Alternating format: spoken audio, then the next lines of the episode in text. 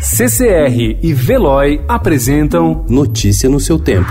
Metrópole.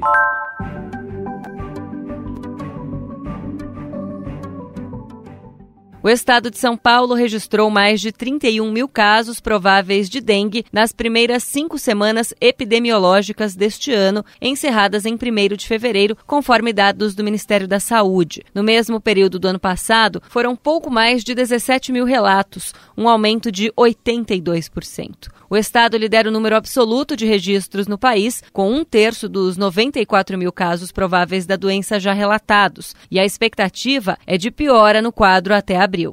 O Ministério da Educação anunciou ontem mudança nos critérios para a concessão de bolsas de mestrado e doutorado no país. O novo formato vai levar em consideração o índice de desenvolvimento humano dos municípios, podendo conceder até o dobro de bolsas para localidades mais pobres. Também terão prioridade os programas de doutorado em relação aos de mestrado.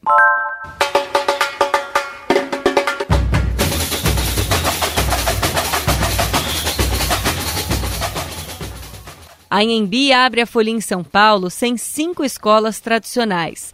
Vai Vai, rebaixado no ano passado, Camisa Verde e Branco, Acadêmicos do Tucuruvi, Leandro de Taquera e Nenê de Vila Matilde. Enredos dos desfiles do grupo especial, que começam às 11h15 da noite de hoje, viajam o mundo da China ao Líbano e fazem tributo ao negro e ao amor. Não falta polêmica e até Jesus será citado. Notícia no seu tempo. Oferecimento CCR e Veloy.